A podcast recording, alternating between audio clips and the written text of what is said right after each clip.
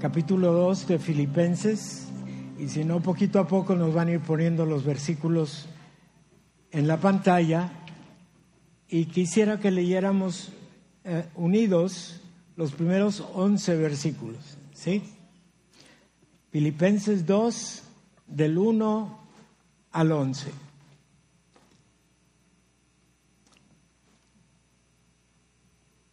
Cuando tengamos Vamos a leer todos juntos, ¿sí? Por tanto, si hay alguna consolación en Cristo, si algún consuelo de amor, si alguna comunión del Espíritu, si algún afecto entrañable, si alguna misericordia, completad mi gozo, sintiendo lo mismo, teniendo el mismo amor, unánimes, sintiendo una misma cosa.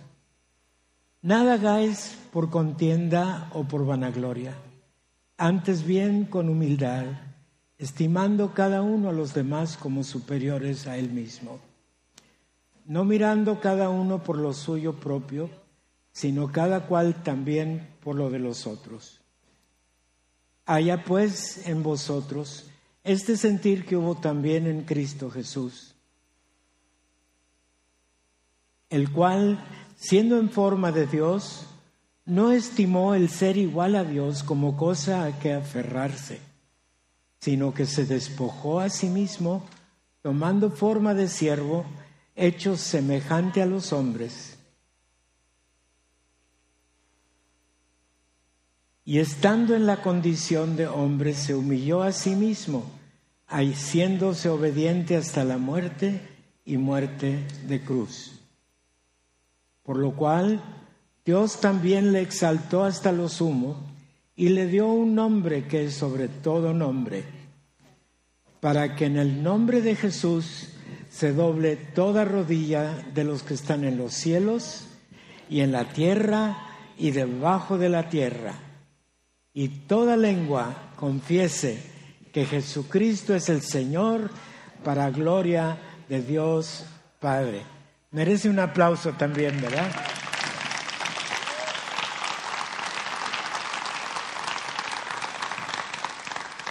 La primera parte del pasaje comienza hablando de algo muy peculiar y, para mí este pasaje de Filipenses es muy inspirador, muy, muy, me llega mucho al corazón. Y comienza él hablando acerca de cierta circunstancia en donde dice que si existe esto van a completarle el gozo a Pablo. Tomemos en cuenta que cuando está escribiendo Pablo esto está en la cárcel. Díganme si requería que su gozo fuera completo.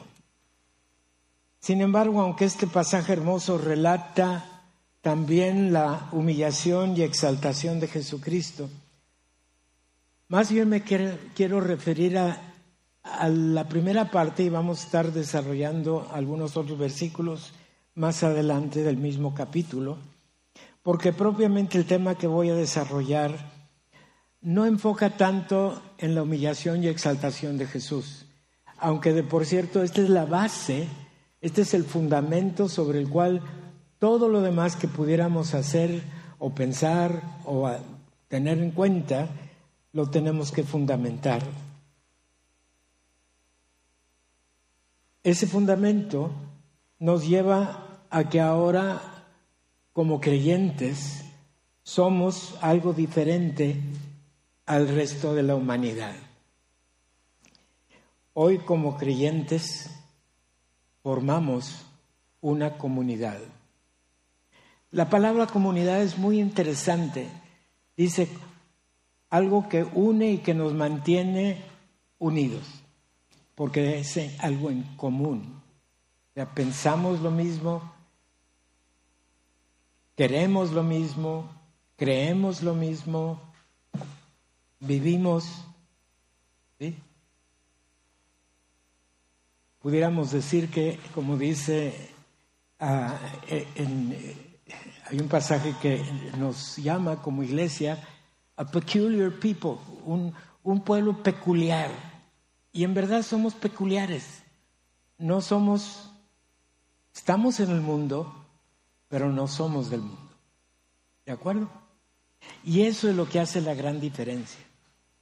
Una comunidad consiste de una mezcla de personas con diferentes personalidades, diferentes trasfondos, diferentes gustos, diferentes ideas. Pero tenemos algo en común que nos une. Y ese algo es que amamos a Jesús. ¿Amas a Jesús? ¿Amas a Jesús? Eres parte de esta comunidad. Miren, no sé si recuerdan la declaración de visión de la Iglesia Evangélica San Pablo, comienza diciendo, ser una comunidad cristiana que funciona bíblicamente. Y ese es el detalle, tenemos que funcionar bíblicamente para verdaderamente ser parte de esta comunidad. Ahora, no hay otra condición más que tu fe esté fundamentada en Cristo Jesús. Porque realmente todas las demás cosas diferentes pudieran desunirnos, pero lo que nos une es nuestra fe. Quizás somos un grupo de personas que antes jamás hubiéramos pensado de alguna manera estar conviviendo o estar sentados juntos en el mismo lugar pero todos de una manera u otra estamos siendo transformados. Estamos siendo llevados de lo que éramos antes de conocer al Señor a la imagen gloriosa de nuestro Señor Jesús. Y lo dice ahí en, el capítulo 8 de Romanos, en donde dice que el propósito de Dios para acercarse a nosotros, para redimirnos, para rescatarnos, es llevarnos a ser conformes a la imagen de su Hijo. O sea que tu propósito como creyente es eventualmente ser transformado y ser llevado a ser conforme a la imagen de Jesucristo. Ahora, conste que no dice que vamos a ser idénticos o iguales. Desde la creación se nos dijo que fuimos hechos a imagen y semejanza sea, porque no somos hijos engendrados, somos hijos adoptivos, pero adoptivos por gracia y misericordia de lo que Jesús hizo en el Calvario. ¿De acuerdo?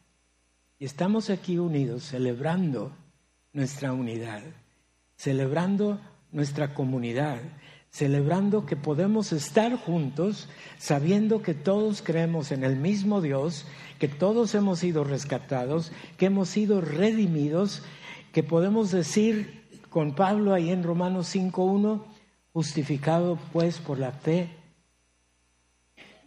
tenemos que paz para con Dios. Miren, Dios no está ya peleado con nosotros.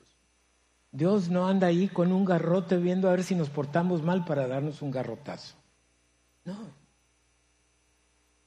De vez en cuando nos tendrá que disciplinar, pero está como un padre amoroso que dio todo lo más valioso que él tenía para poder adoptarte a ti. Y ya lo hizo. No está por hacerse a ver si.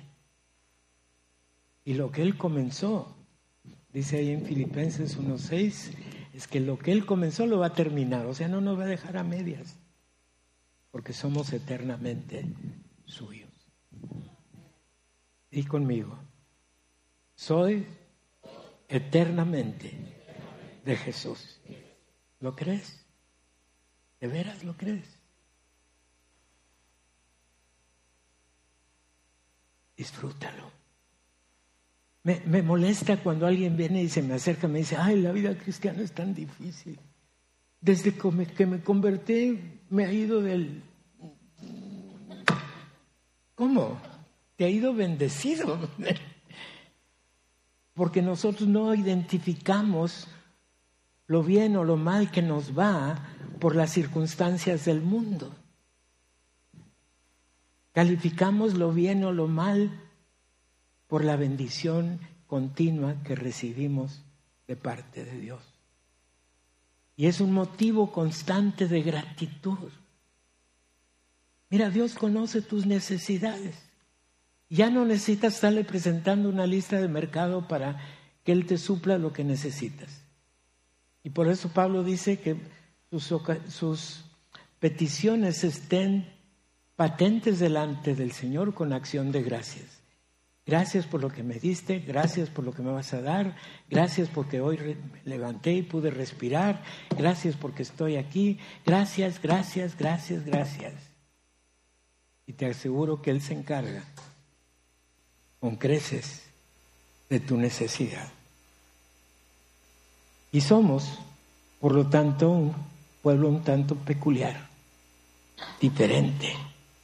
Bueno, ahora unos serán más peculiares que otros, ¿verdad? Pero al fin somos peculiares.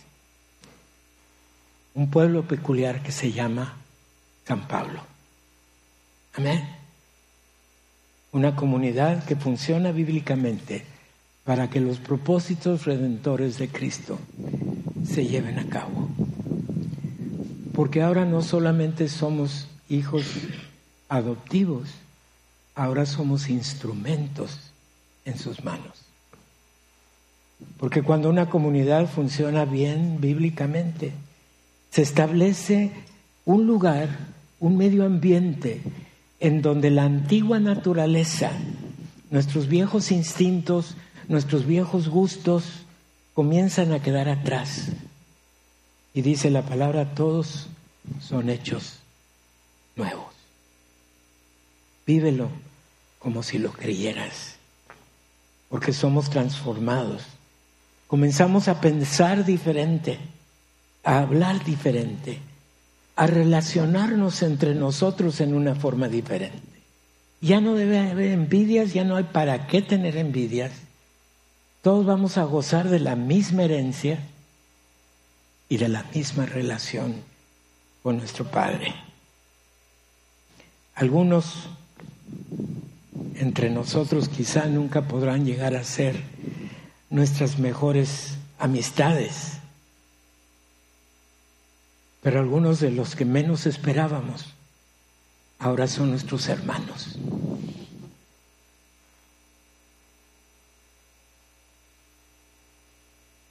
Amén.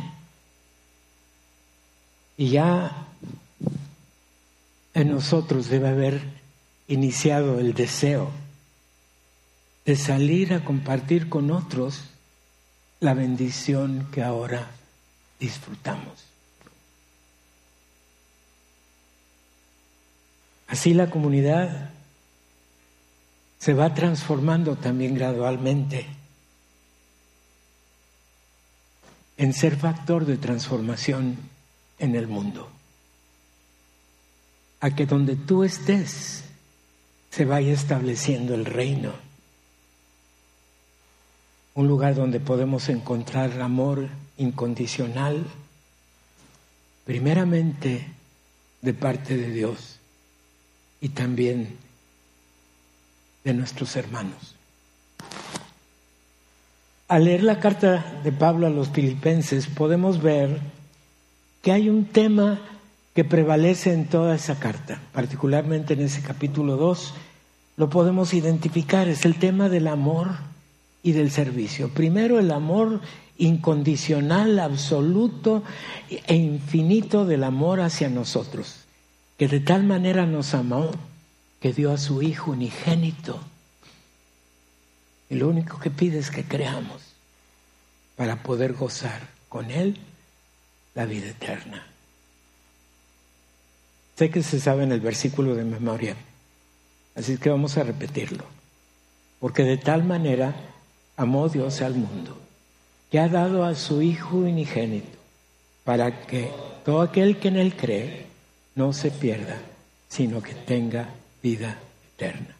Ya lo dio, ya murió, ya resucitó, ya está sentado a la diestra del Padre intercediendo por ti y por mí, y tú y yo estamos vivos en Él para toda la eternidad. Amén.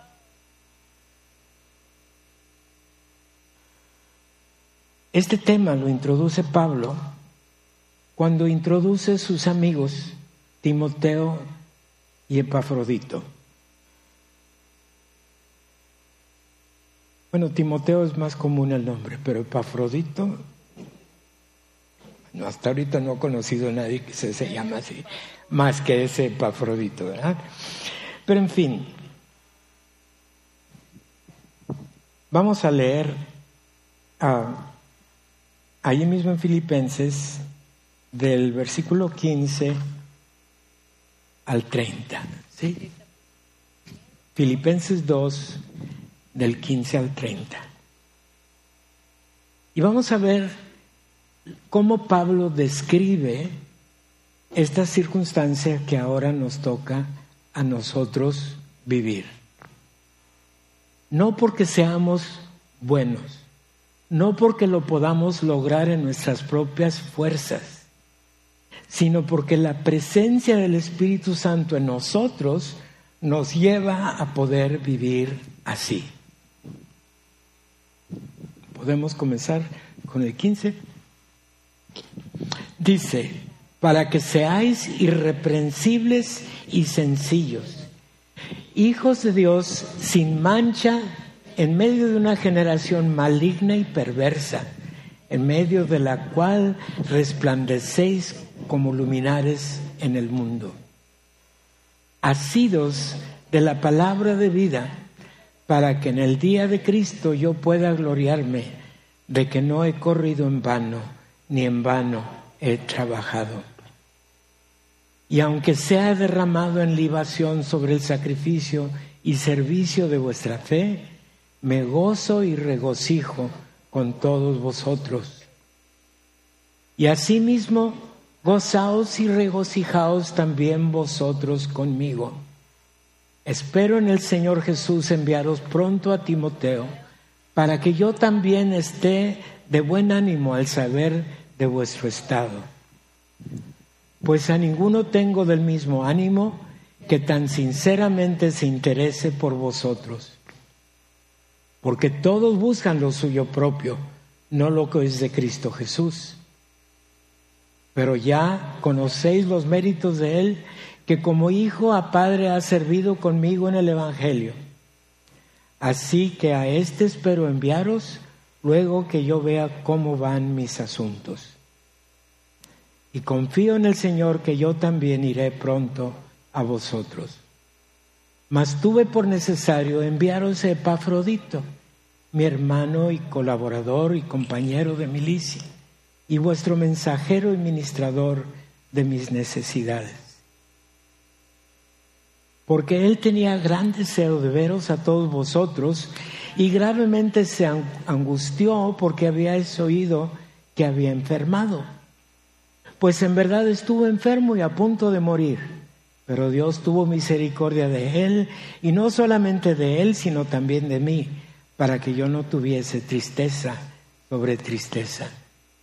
Así que le envío con mayor solicitud, para que al verle de nuevo os gocéis y yo esté con menos tristeza. Recibidle pues en el Señor con todo gozo y tened en estima a todos los que son como Él.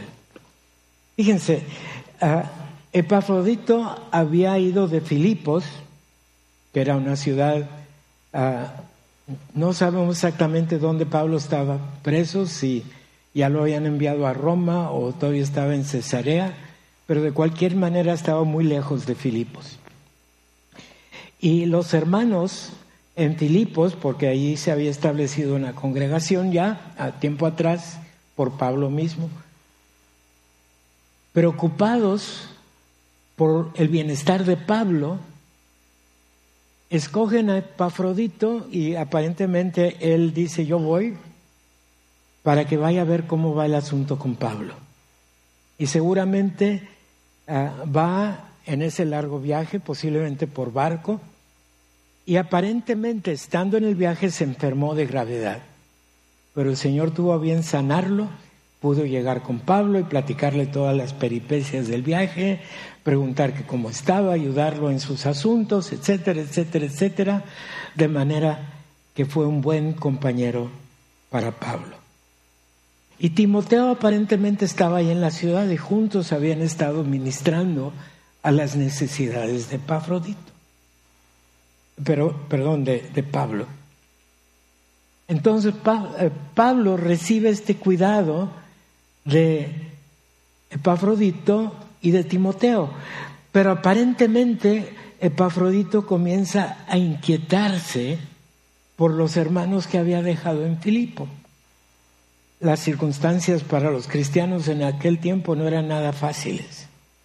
Tenía que ser alguien que se escondiera porque nunca sabían exactamente cómo las autoridades iban a responder. Seguramente Pafrodito le dice, ay, pues qué bueno que vine a verte y qué bueno que pues estás en la cárcel ni modo, pero no estás tan mal como yo pensaba. Pero fíjate que allá mi hermano Juan y el hermano fulano, pues los dejé y estaban, ya me preocupa cómo están ahora. Y Pablo, en vez de egoístamente decirle, ahora te quedas aquí hasta que me saquen de la cárcel y que yo pueda salir a acompañarte a Filipos, le dice, no, ve, ve tú y llévales esta carta para que sus ánimos se animen,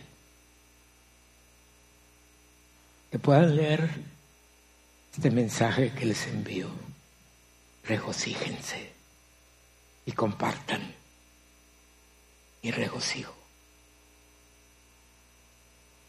Esta situación de Timoteo y de Pafrodito señala el tipo de relación que había entre los hermanos. No solamente hacia Pablo, lo que había ahí en Filipos y en Colosas y en Corinto, y en Roma, cuando, para cuando el cristianismo se hizo la religión permitida, todavía no oficial, pero la religión permitida, 200 años después de escrita esta, esta carta, más de la mitad de la población de todo el imperio romano ya era cristiano. ¿Por qué? Porque no solamente se preocupaban por su propio bienestar, no solamente se preocupaban por el bienestar del líder que está allá, sino se tomaron la responsabilidad de ser instrumentos para extender y establecer el reino en su entorno. Y en menos de 200 años, de ser un puño de personas, era la mitad de la población Aquí no tenemos el tiempo que tuvieron ellos. Nos urge. Porque como dice allí, en medio de una población ah, maligna y perversa es donde vivimos. Pero esos malignos y perversos, su máxima necesidad es que le hagan llegar de alguna manera el amor de Dios. ¿Y esa es tu tarea? Mi tarea. Porque si somos hechos conforme a la imagen de Jesús, Él vivió al punto de estar dispuesto a dar su vida para rescatar a otros. A ti no te está pidiendo que pongas tu vida en peligro. Y si pasa, pues ni modo, ya tenemos la entrada garantizada al cielo. Pero no es el punto. El punto es que tenemos el privilegio de ser esa gente peculiar, de ser esa gente de factor de cambio, de transformación, que se infiltre a la sociedad para llegar a comunicar el reino a ellos que tanto lo necesitan. Amén. Es tu privilegio, es mi privilegio. Porque así como Pablo tenía aquel grupo de amigos con quien podía conversar y, relacionarse con ellos, tú también tienes que preocuparte por el bienestar de aquellos que todavía no son tus hermanos. Hace unos meses le preguntaba yo al Señor, Señor, si ya cumpliste esto y, ya cumpliste esto, y esta profesa, profecía que está aquí ya la cumpliste, y esta otra pues parece que ya se está cumpliendo, ¿por qué retardas tu, tu regreso? Sé que vas a regresar, pero ¿por qué te estás tardando? ¿Saben la respuesta que el Señor me hizo sentir? Me dijo, estoy esperando al último que me diga que sí. La puerta está abierta, el camino preparado. Está esperando a aquel a quien tú le vas a compartir de la bendición que tú ya tienes. ¿Quieres que el Señor regrese pronto? ¿Eh? Ese es nuestro privilegio, ese es nuestro propósito. En Timoteo y Epafrodito y en Pablo podemos identificar características de lo que es vivir en comunidad, de lo que es vivir funcionando bíblicamente. Vivir no para que nos sirvan, no para que nos regalen, no para ver qué nos van a dar. Es vivir para servir, para regalar, para dar de lo que tenemos. Quitar nuestro egoísmo, nuestras codicias, nuestras avaricias, nuestras cosas que estorban el cumplimiento de nuestro propósito y que además el Espíritu Santo está dispuesto de quitártelas, ni siquiera requiere que tú te esfuerces. Pero tienes que decirle, tú hazlo, Señor, porque yo no puedo. Y te aseguro que lo va a hacer. Y lo va a hacer con ternura. Ay, no, pero si es que me va a doler. No, no te va a doler porque Él sabe cómo hacerlo sin que te duela.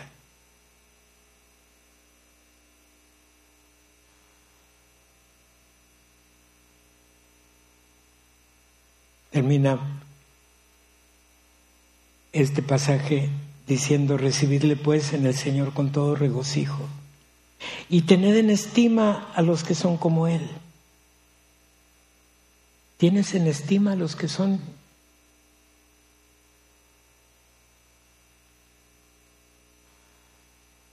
como tú. No quiero decir que ya has llegado al punto de perfección, porque todos vamos en el proceso. Pero estimas a tu hermano, de veras.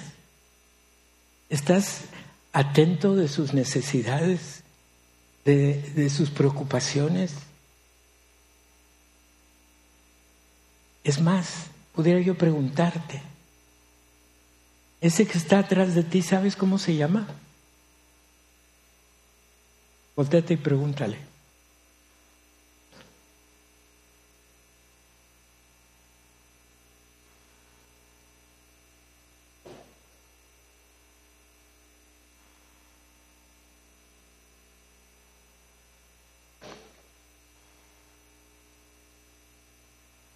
Les dije que le preguntaran su nombre, no que se pusieran a platicar. ¿Qué? ¿Ya te memorizaste? La siguiente vez que lo veas le vas a decir, no, hola hermano, hola hermana, le vas a decir, hola Rita, hola Carlos, hola Vane, ¿cómo estás? Hola Pati. Héctor, ¿cómo te va? Créanme, me cuesta mucho trabajo acordarme. Tengo que detenerme. Y luego juntar la cara con el nombre. Ay, sí. sí. Pero produce una satisfacción muy extraordinaria cuando alguien te llama por tu nombre propio. Dale cuando menos ese gusto.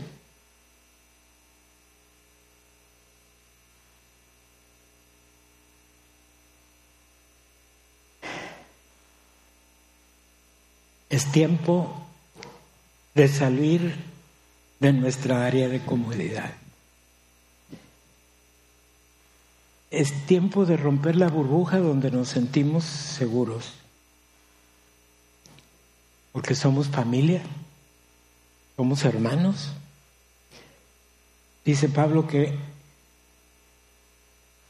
Epafrodito militaba juntamente con él.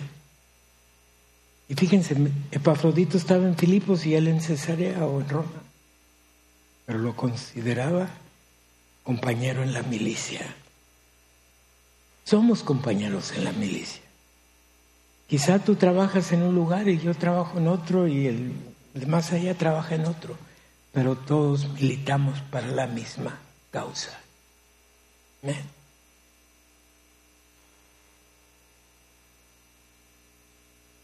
A lo mejor te estás preguntando al ver a tu derredor, ¿y ese de dónde llegó?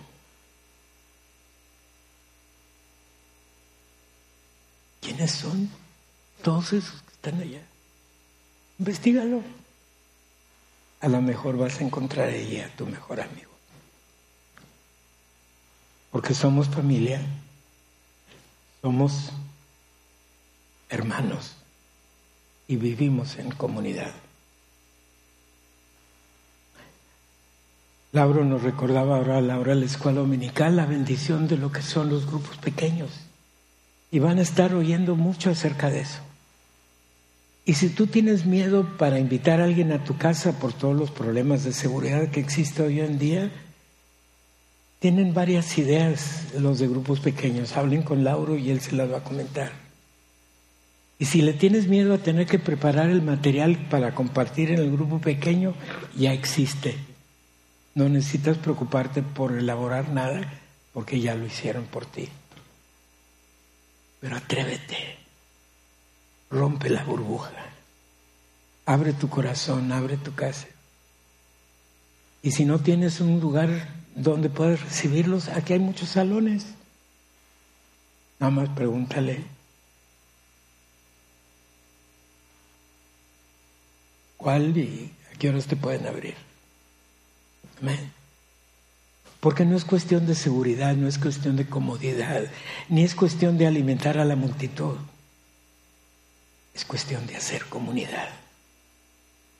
Y si tú vives en una colonia lejos de aquí, seguramente que tienes vecinos con quienes también puedas hacer lo mismo. Allá cerca de tu casa. Y si tienes miedo de llevarlos a tu lugar, a tu hogar, Invítalos a un café allá a la esquina donde hay un café. No puede pasar más de que los asalten a los dos, pero pues ese riesgo lo corremos todos. Amén. Pero abre tu corazón. Da el primer paso. Es saber que en verdad has sido reconciliado con Dios. Y que es tanto lo que hay acá adentro que sientes explotar si no lo compartes con otro.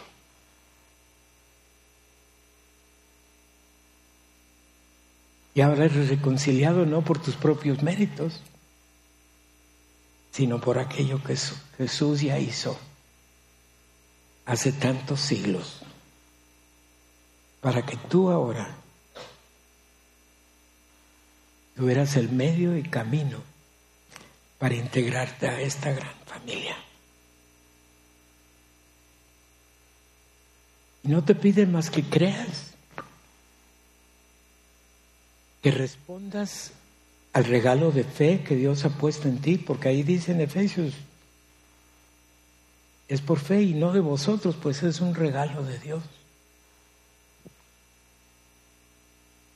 Ahora te recibe, te acepta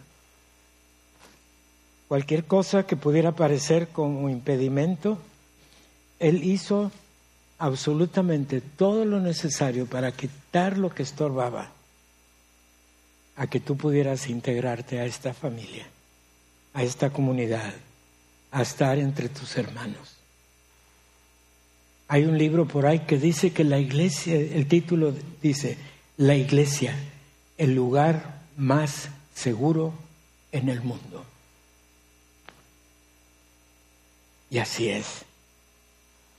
Entra en esta aventura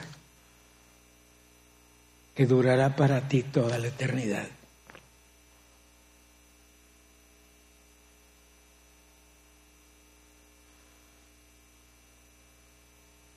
Y si tú estás aquí entre nosotros y no tienes esa seguridad de pertenecer, de ser parte, si tienes reservas en, pensar, bueno, no sé qué me van a pedir, no sé qué me van a exigir o qué me van a quitar, a lo mejor ya no me van a dejar hacer esto o aquello o lo demás allá y pues todavía no estoy listo. No te vamos a pedir nada de eso. Solamente te vamos a invitar a que abras tu corazón para que el Señor Jesús entre en ti para que ponga un corazón nuevo y un espíritu nuevo dentro de ti y que su mismo espíritu pueda venir a ser morada en tu vida. Y dice, y todo lo demás va a ser por añadidura. Ya lo que venga más adelante, Él te va a dar la capacidad, el querer, el hacer y el poder. Tú nada más preocúpate por decirle sí. Te necesito. ¿Habrá alguien aquí que quiera hacer ese paso, que no lo haya hecho antes? Y todos somos ya parte de la comunidad y todo lo de la hermandad que aquí existe. No dejes pasar esa oportunidad. Y, no voy a insistir mucho, pero si quieres platicar conmigo más acerca de esto, si no lo expliqué bien, Ah, búscame después de terminada la reunión. Pero si tú estás aquí y puedes identificar, siendo ya parte de esta comunidad, a dos o tres personas que no sepas cómo se llaman o que ya se te olvidó cómo te dijeron hace ratito,